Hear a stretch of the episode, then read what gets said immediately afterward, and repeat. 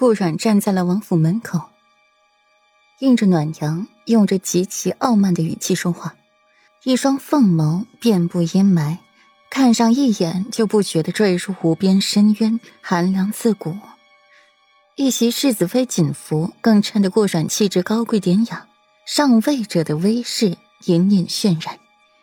莫奇感受到了这份寒凉，不由得往旁边躲了躲。这世子妃和世子爷在一起久了，都被世子爷同化了吗？也这么可怕？听见了顾阮要亲自带他们入宫面见陛下的话，不只是蒋公公，连身边的莫奇也没想到顾阮。今日脾气那么大，直接扣下了传旨公公入宫见陛下。世子妃，这莫奇有些犹豫。蒋公公假传圣旨，欺君罔上，还私自带了禁卫军出宫，置陛下安危于不顾，这等乱臣贼子岂容姑息？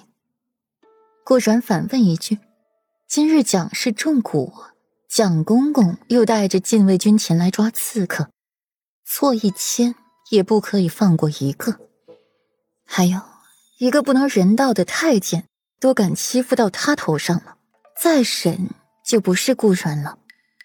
莫奇眼神一亮，是，换来了王府侍卫围住了禁卫军，这些侍卫都是随着裴王爷一起征战沙场的，剑上染的煞气、血气都不是宫中禁卫军比得上的。宫中，皇帝和武皇后正在商讨这几日后满月宴的事，就听见了世子妃进宫，来向皇帝邀功领赏。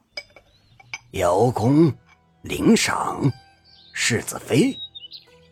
皇帝沉眸，脸色唰的一下沉了下去，想起了今日派蒋公公去裴王府的事，脸色顷刻间黑沉下来。武皇后唇角微扬。抬眸看到了皇帝阴沉的脸，柔声细语的说话：“许是真的有什么大事儿，不如先请世子妃进来。这外面日头正大，世子妃娇娇弱弱的小姑娘晒伤了，可怎么好？”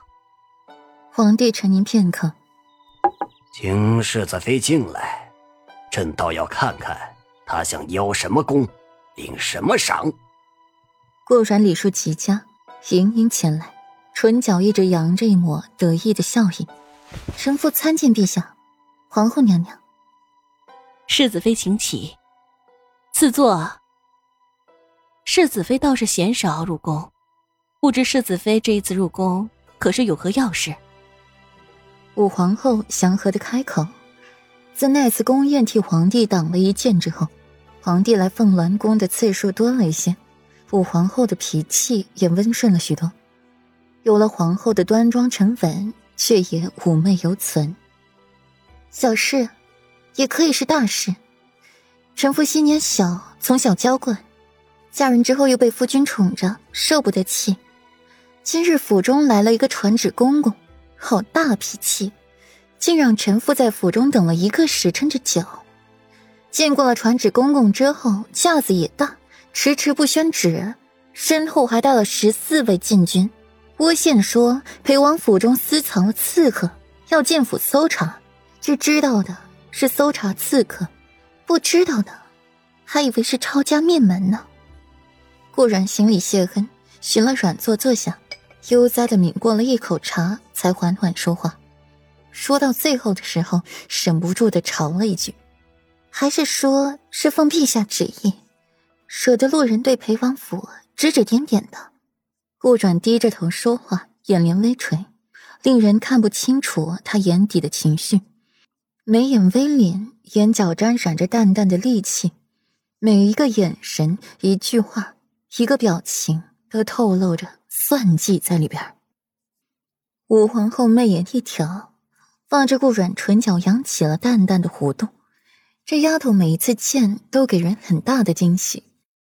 然而，这种惊喜却不是自己想要的。